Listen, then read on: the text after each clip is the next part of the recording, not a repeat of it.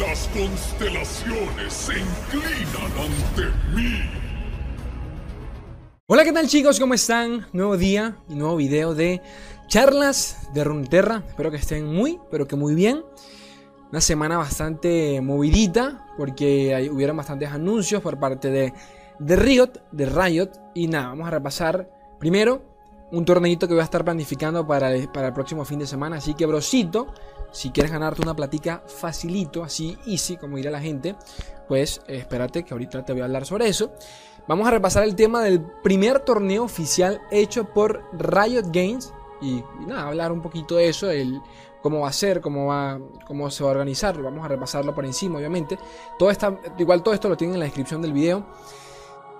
Y nada, poquito más cositas para el siguiente parche que, cae la semana que viene, que a pesar de ser el parche pequeño, recuerden que cada dos semanas hay un parche de lore, uno grande y otro pequeño, nos toca el pequeño, eh, van a agregar cositas nuevas, van a ver algunos nerfeos, unas cositas, así que ojito, ojito a eso. Comencemos con lo primero, gente. Eh, ya saben, ya les había comentado en, el último, en, el, la última guía de mazos de Twisted Fate que eh, voy a estar organizando un torneo de Legends of Runeterra directamente por mi grupo de Facebook, Seguidores de Ledros y eh, totalmente financiado, porque esa es la palabra, por uno de ustedes. No sé si él quisiera que yo diga el nombre, pero bueno, él se llama Otto. Mil, mil gracias a Otto, porque sin él estas cositas no se pudiesen hacer. Él me dijo, bro, ¿quieres hacer un torneo? Yo le dije, sí, bro, pero no hay, no hay money, no hay, no hay platica. Y me dijo, no pasa nada, toma aquí unos 20 dolarcitos. Y listo, gente. Entonces, tan simple como eso. Allí, allí están viendo la imagen promocional. Domingo 27 de septiembre, eliminación simple 1 versus 1. Es decir, que apenas ganes al mejor de 3 cada ronda, menos la final, que es al mejor de 5, ganas, tu, ganas esa serie y pasas a la siguiente ronda. Entonces, nada, eliminación directa. No hay baneo de mazos ni nada por el estilo, así que es bastante sencillo. Lo hice de esta forma para que sea para que el usuario más, eh, más nuevo, más novato, no se les sea tan complicado, porque sé que a muchos se les complica eso. Eh, allí tienen la hora según cada país. Igualmente en la página del torneo pueden verificar eh, automáticamente si se sincroniza en base a su hora de su región, así que es automático eso. Y nada, el premio, el ganador se lleva unos 20, 20 dólares vía PayPal, yo mismo se los voy a pasar, y poquito más, espero verlos allí. Slay, eh, ya, ya están full las inscripciones, son 32, 32 jugadores y ya están inscritos los 32, no importa. Lo importante es que estén 30 minutos antes de que comience el torneo. Si ustedes, si llegaste después, después de los 32, pero alguno de esos 32 no llegó a tiempo para... Eh, para presentarse, o sea, durante esos 30 minutos que te, da la plataforma para que te presentes, y él no se presenta, automáticamente empieza a tomar a los siguientes jugadores que estén en cola. Así que inscríbanse sin importar qué y, y, entren lo más pronto posible el día 27 de septiembre, el domingo. Va a ser como 4 horas de torneo, 5 horas de torneo, rapidito, así que poquito más. ¿Qué más? Eh, yo creo que ya, con esto nos podemos callar un poquito y pasemos a lo importante, que es el primer torneo de Legends of Frontera, exclusivo de, de, de, Europa, tristemente, pero a la vez me alegro bastante. Eh, nada, vamos a repasar para ver qué, qué, nos depara este torneito. Ok, aquí lo tenemos. Anuncio del Lord Masters Europe Crónicas de Targón. Su putísima madre. El primer torneo, como ya lo dije, como ya lo he dicho mil veces, eh, eh, hecho totalmente organizado por Riot Games todos los torneos que hemos visto hasta ahora pues han sido por empresas de tercera. Riot lo único que hace es patrocinarlos, o sea, presta presta por así decirlo la marca, ¿no? Para que sepan de que ok, le estamos viendo el visto bueno al torneo y también colaboramos a veces con los premios, pero no, no nos encargamos de, de la organización del mismo. Así que ojito a eso. Voy a leerlo muy por encima, voy a leer los, las imágenes promocionales porque el artículo es bastante largo y la idea es que ustedes los lean por si están interesados. Realmente cualquiera puede participar, pero ya vamos a eso, le, solo, solo van a participar jugadores de Europa, pero por si alguno aquí me está escuchando, pues quién sabe, ¿no? En abril lanzamos Legends of Runeterra en todo el mundo y la verdad es que no podíamos estar más contentos con la reacción de la comunidad europea. Hay que recordar que el juego ha tenido, ha tenido una eh, una de las regiones más activas a nivel del, del, competitivo de lore ha sido Europa, definitivamente Europa, Brasil y, y, Estados Unidos. O sea, lo de Brasil es una locura, pero Europa en general está viva. Bueno, eh, en los juegos de cartas Europa siempre ha estado eh, entre el top de, de, de, la comunidad de juegos de cartas, ¿no? de TGC. Eh, juntos izamos las velas con aguas estancadas y comenzamos a escalar a lo más alto de Targón. Y ha sido genial ver cómo os divertíais, su puta madre con, con el acentico, explorando cada nuevo set. Y si creíais que nunca su puta madre. Y si creían que nunca verían nada tan emocionante como la presentación de vuestro dragón espacial favorito, León Sol, prepárense para ver lo que tenemos pensado esta vez. Más adelante, a lo largo de este año, añadiremos dos expansiones más de la llamada de la montaña al juego. Recuerden que dentro de un mes exacto vamos a tener, vamos a tener la nueva, eh, el nuevo set de cartas, el nuevo conjunto de cartas. Así que ojito a eso. Eh, dos expansiones, y para celebrar la llegada de todas estas cartas nuevas, tenemos un evento especial que anunciar. Nos morimos de ganas de compartir con todos vosotros nuestro propio torneo, el Legends of Runeterra Master Europe Crónicas de Targón. Aclaratoria, esto no es como la Worlds de LOL, esto no es como el torneo mundial de LOL. Eh, eventualmente llegará, segurísimo que va a llegar, pero esto no es el caso, ¿no? Esto por ahora es exclusivo Europa. Y por aquí tienen el arte, el arte del torneo bastante minimalista y, y simplecito en busca de jugadores de escándalo, básicamente es que van a, van a buscarlo a los, a los mejores jugadores de cada país europeo.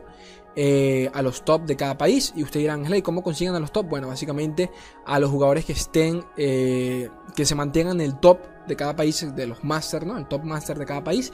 Y ya, ya España, por lo que he visto, le ha estado siguiendo el ojo a algunos. Casi siempre se mantienen los mismos, ya, ya uno los conoce. Yo mismo, en, en nuestro grupo de, eh, donde colaboro, eh, allí, allí, hay un par de los mejores jugadores. Realmente, por ejemplo, tenemos a, tenemos a Noobs Never Cry, uno de los mejores jugadores de América. Bueno, no, esto, es muy, esto es muy ambiguo decirlo, pero ya fue top 1. Y ellos lo que están buscando es eso, ¿no? Están buscando no tan solo el top 1, pero también a los mejores jugadores en general de cada país. Y poquito más. Entonces, ta, ta, ta, calendario comienza el 7 de, noviembre, comienza, comienza, comienza exactamente el torneo. Ahorita del 21 al 12, que eso ya es justo hoy, cuando estoy grabando esto, del, 21 al 12 comienza el rendimiento en la clasificación. O sea, que van a empezar a evaluar a qué jugadores se están manteniendo en el top y todo el tema, para empezar a seleccionar quiénes van a representar a cada país. Si no me equivoco, porque estoy, eh, todo esto lo estoy diciendo de memoria, todo esto está en el artículo, eh, van a escoger a tres jugadores por cada país para que representen, pues, valga la redundancia, a dicho país y poquito más, ¿no? Este, creación de equipos del 22 al 31 de octubre y comienza en noviembre, el, 7 de noviembre comienza la primera fase de grupos, ¿no? Así que ojito a eso. El formato, selección de jugadores. Eh, por ejemplo, aquí el primer, aquí te lo, te, lo comentan como, como forma de ejemplo, ¿no? Primero, el jugador eh, de más rango de Francia, el de segundo, el jugador de más rango de Alemania y tercero, el segundo jugador de más rango de Alemania. Así se irán formando los equipos, por lo que entiendo. a ver qué más hay por acá. Formato del torneo. Cada equipo creará nueve mazos cada semana y solo tendrá que revelar los campeones. Ojito a eso, solo van a mostrar los campeones. Ojito a eso. Me, me, me pareció interesante es nada del otro mundo, pero me gusta que jueguen con esto porque se pueden crear baiteos muy importantes acá con el hecho de solo mostrar a campeones. Y esto es algo que quería hablar sobre el tema, por ejemplo, de del guantelete. Yo no sé si alguno de ustedes ya lo, habrá, probado, eh, espero que sí. Y más allá de eso, si no lo han hecho, quiero que lo prueben ya mismo. Realmente, de verdad, tienen que probarlo. Porque el nuevo guantelete, el último que actualizaron, pues trajo consigo este nuevo, el nuevo sistema de baneo de mazos. Que, para el que no sepa, bueno, yo creo que todo el mundo sabe, ¿no? Porque ya lo habían comentado, pero por si no lo sabían, eh, creo que el que lo dijo fue Chong Main, el jefe de diseño de lore. Ya había comentado con anterioridad que eh, querían implementar ciertas herramientas en el guantelete, en el modo laboratorio, en el singleton, como herramientas de prueba para ver cómo funcionaban en la comunidad, para tantearlas, porque eh, algunas de esas herramientas iban a llegar tarde o temprano al juego implementadas de otra forma ya nos dimos cuenta de que, por ejemplo, el sistema de baneo que trae el guantelete es básicamente eso. En cualquier momento, más pronto que más pronto, más tarde que pronto, ¿no? Vamos a tener los, torneos in-game en el juego y eso va a ser muy, pero que muy bueno porque es algo que yo personalmente eh, esperaba bastante. No, no solo por el tema de los torneos, sino por el tema del, del baneo como funciona el baneo me parece buenísimo. es tal cual como uno esperaría que funciona.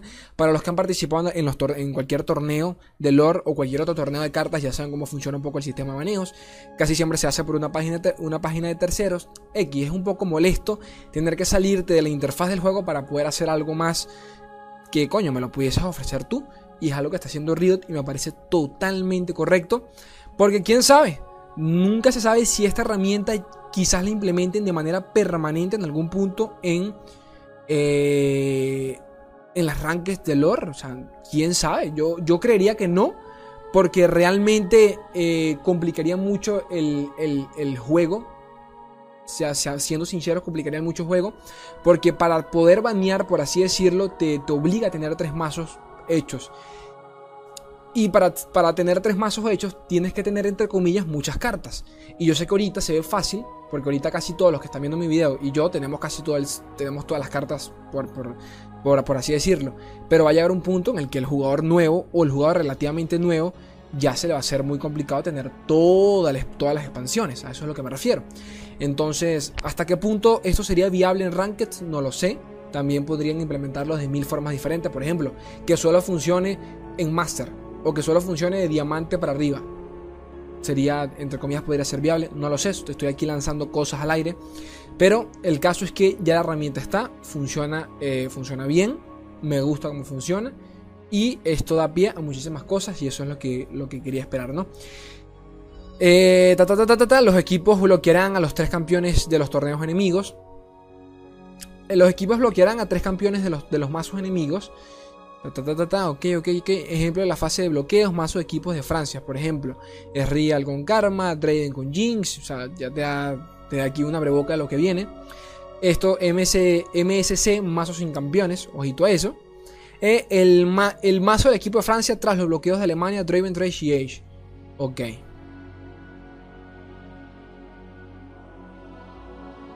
Claro, los equipos bloquearán a tres campeones de los mazos enemigos. O sea, bloquearás, bloqueas a esa campeones. Bloqueas a campeones. Ese, es el, detalle acá, ¿no? Bloqueas a tres campeones de los mazos enemigos.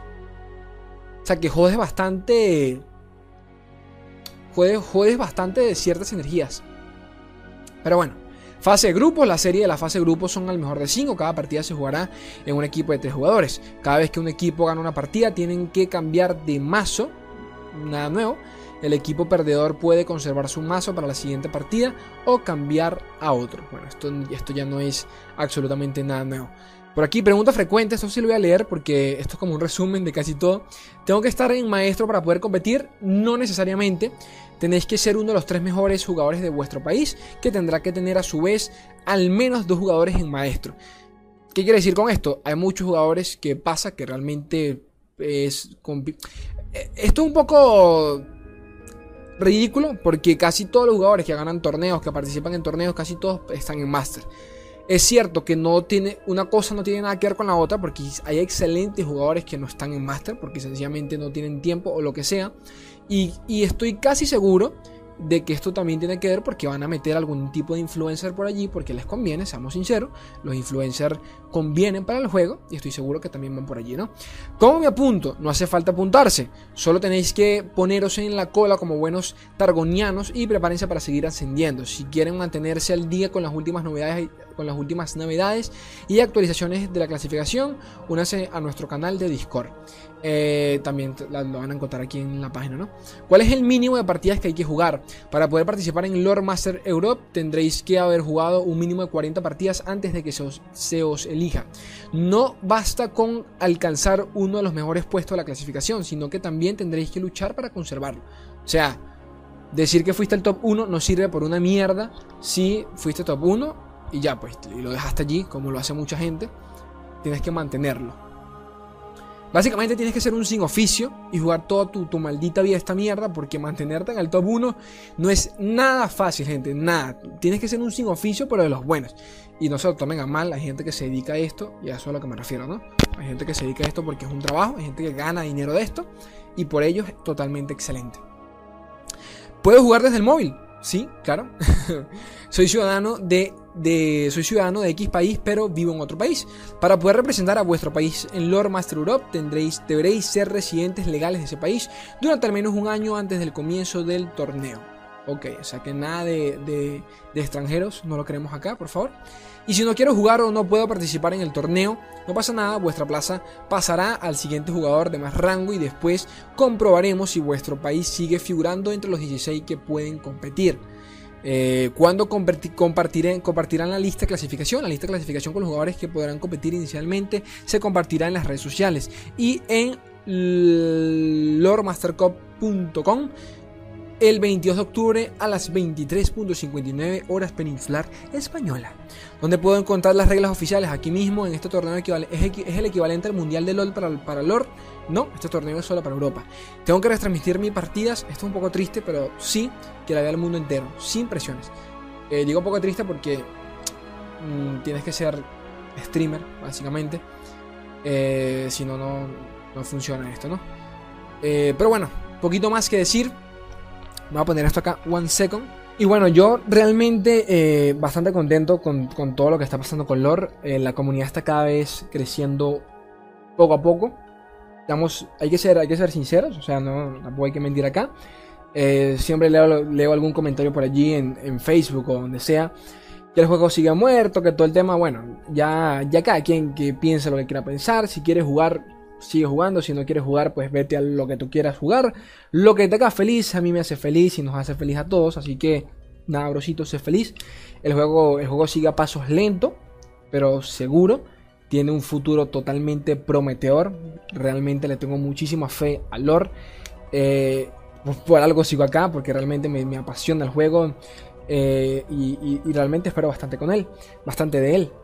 Eh, quería comentarles de manera, de manera sencilla, eh, chicos, siempre se los digo y se los digo de corazón, apoyen, apoyen a sus creadores, apoyen al, al, contenido local. Esto no tiene nada que ver con un tema patriota, no tiene nada que ver con una mierda nacionalista, no tiene nada que ver con esa, con esa filosofía barata que te intentan vender. Realmente no va por allí. ¿A qué, ¿A qué me refiero con esto? Hagan suyos los creadores de contenido, hagan suyos los jugadores profesionales hagan suyo lo que es suyo, lo que ya les pertenece. Solo ustedes como latinoamericanos conocen lo complicado que es para muchos crear contenido. Y esto no lo digo por mí, porque yo realmente decir que me dedico al lore, que me dedico al 100%, no, hay gente que se dedica, hay, gente, hay canales mil veces mejores que este, hay canales diez mil veces mucho más elaborados, mucho más preparados. Yo solo soy un carajo que como ustedes les encanta el juego y poquito más. Y me siento aquí a hablar, a jugar, a enseñarles cosas. Pero valoren lo que tienen. Se los digo, de se los digo de, con, buen humor. ¿saben? No, no, piensen que los estoy regañando ni nada. Pero valoren lo que tienen porque con el poco tiempo que llevo haciendo videos, que ya, ya son como 5 meses aproximadamente, ya son casi 200 videos hechos en el canal, casi un video todos los días. A veces, a veces me salto la regla, pero son casi un video todos los días. Eh, me parece increíble o sea, si para mí es complicado hacer ciertas cosas, no me quiero imaginar para alguien que realmente, te, que realmente viva de esto de alguna forma u otra, que realmente quiera empezar a, lanzarse en este mundo, que él no se le dé mucha visualización, que mucha gente lo, lo eche para atrás sencillamente por la calidad de su contenido, o porque sencillamente hace algo diferente, o porque sencillamente no lo hace, no lo hace como a ti te gusta o como a mí me gusta, y se saltan comentarios negativos. O sea, la, es increíble. Solo quería comentar eso. Me parece bastante increíble. Y eso que yo, yo no soy ni, ni para nada conocido, yo no soy ni, ni, una figura reconocida acá, ni nada, ni nada por el estilo. Agradezco que Riot en Latinoamérica me tome en cuenta para muchas cosas. Eh, pero las cosas como son, yo no soy, yo no soy nadie acá. Pero nada, quería hacer un pequeño inciso acá y, y, decir, y decirles y, comentarles, ¿no? Apoyen a los que tienen, apoyen a cualquier creador de contenido, eh, cualquier crítica que hagan que sea constructiva, eso se siente bonito. Si van a criticar y si algo no les gusta, no lo vean, un poquito más. Si quieren ayudar, critiquen, pero de manera argumentada, critiquen con argumentos, sean, sean conscientes de lo que están diciendo y, y ya. Este. Me voy a callar un poquito mucha página aquí. Pero nada, quería aprovechar este momento porque bueno, aquí en Latinoamérica Norte, en Latinoamérica Norte, en Latinoamérica tenemos a los torneos de Sergan, del Poro Furioso. Son, es el único torneo eh, patrocinado por, por, Riot Games Latinoamérica. Eh, si no me equivoco, Riot es la encargada de, dar los premios. Estoy hablando aquí en memoria por lo que he leído por allí, así que capaz me equivoco. Pero se puede decir que no es un torneo de, de Riot Games como tal, porque no lo es, pero sí es un torneo totalmente patrocinado por ellos. Entonces, esas son el, tipo de cosas que yo digo, apoyen eso, eh, denle difusión a esos torneos. Eh, yo siempre que puedo y que me acuerdo, obviamente, lo comparto en el grupo de Facebook, lo comparto por Twitter, qué sé yo. Eh, lo que quiero decir es eso, ¿no? Échenle ganas que realmente el juego va a crecer y tiene que seguir creciendo. Vamos al último temita, al último, al último así para, para finalizar acá, para no extendernos tantos, que lo tengo por acá. Esto fue uno de los últimos tweets que colocó eh, la cuenta oficial de, Lord España. Y eh, bueno, nada, el parche 1.1, el parche 1.11, que es el siguiente, que va a llegar dentro de una semana exacta, llegará, llegará la semana que viene con algún cambio de seguimiento extra. Que ojo, esto se suma a los cambios que, por ejemplo, si no me equivoco, Chong Main ya había mencionado antes. Eh, que van a, van a bufear algunas unidades de, de algunos seguidores de Tarik Realmente no sé si esto va dentro del 1.11 o del 1.12. No lo sé. Pero creo que sí, porque él, había comentado que va directo al siguiente parche. Eh, porque tienen que ajustar muchas cosas, ¿no? realmente hay muchas cosas de Targón que hay que ajustarlas, las cosas como son. Y bueno, entre ellas está ajuste, ajusta la dificultad de la misión de subida de nivel de Aurelion Sol. Esto yo no sé cómo interpretarlo, porque es muy abierto las cosas como son. Ajustes a la dificultad de la misión de subida de nivel de Aurelion Sol. Ajustes. O sea que pueden hacer algún tipo de rework. No lo sé. Aquí no estamos hablando de ni, ni de nerfeo ni de bufeo. Ya me comentarán ustedes qué piensan sobre esto. Aurelion Sol solo tiene un par de decks que ya son totalmente predecibles. Lo que a mí me molesta, Aurelion Sol, que diría que es lo poco que me molesta porque realmente siento que se le puede, se le puede enfrentar, es que cuando vas contra Dex, por ejemplo, Control, te quedas muy behind. O sea, cuando tú eres Control y vas contra, contra, un, contra un Sol, que en la mayoría de casos son controles, por no decir que, hay una excepción, como por ejemplo el Mazo de los Dragones, o alguna variante con León y Lux, pero casi siempre León y Lux lo que están allí es para mantener el early o el mid game hasta que llegue Aurelion. Ya cuando llega Aurelion te cierran la partida completamente, eso es a lo que me refiero. Quitando ese tipo de decks, que casi siempre se ve, es el, es el clásico Aurelion. Este es. Eh, coño, no tienes forma de. o sea, cuando vas con, control, no tienes forma de enfrentarte a Aurelion. O sea, realmente no tienes forma. No tienes forma. Son pocos los mazos que pueden contra él. Por ejemplo, creo que el, de los pocos que yo, que personalmente son mis favoritos, es el, es el, el de Ledros, el Trundle con Ledros o cualquier variante de Ledros, porque es la única forma de que tú le lo, pocas, lo pongas en jaque mate. Obligas a que tiene que defender a Ledros y tiene que estar preparado a la atrocidad. Es lo poquísimo, pero poquísimo de las poquísimas cosas que yo le he encontrado para, fulminarlo con control. Ojo, porque el counter principal, principal de, de, Aurelion sigue siendo el agro puro y duro. El agro, actualmente, el agro actual se come vivo Aurelion. Es la verdad. Después está el tema de la guardiana, por ejemplo, que la guardiana la estamos viendo, pero en todos los mazos, precisamente por este tema o sea, yo, yo realmente siento sano, sano el meta, la verdad. O sea, actual, a día de hoy lo siento sano. Siento que hay una variedad bastante bonita. Así que, como digo, ni puta idea que se refieren con ajustes a la dificultad. Habrá que ver. Habrá que ver. No lo sé. Porque, valga la redundancia, ya cuando vas a Aurelión es para que ganes la partida. O sea, son 10 de maná. Tienes que ganar la partida. O sea, no puede ser tan mierda en la vida. Tienes que ganar la partida. Es, es a lo que me refiero.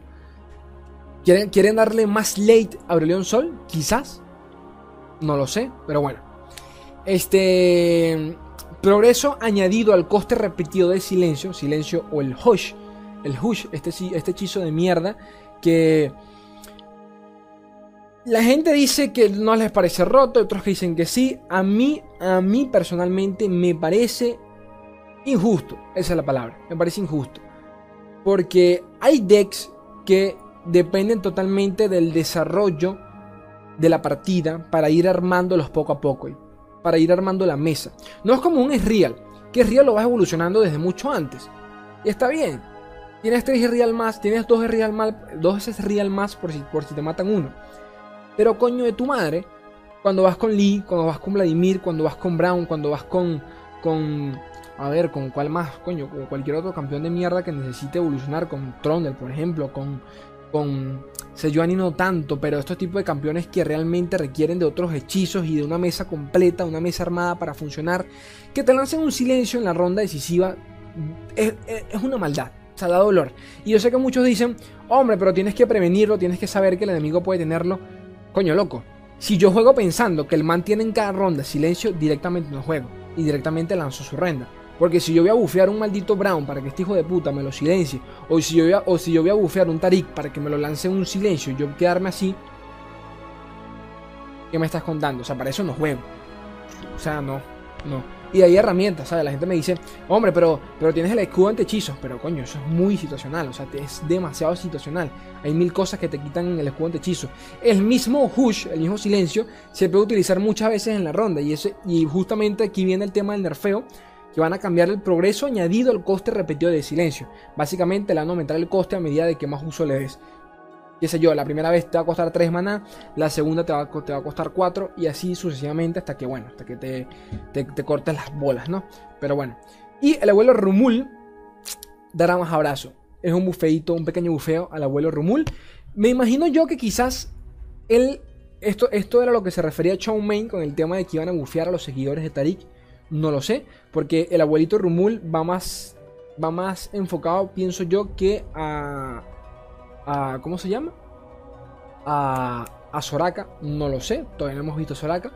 Pero recuerden que el abuelo Rumul es esta cartica que eh, es un 8, es un coste 8 con 7, con no, con 8 de daño y 4 de vida.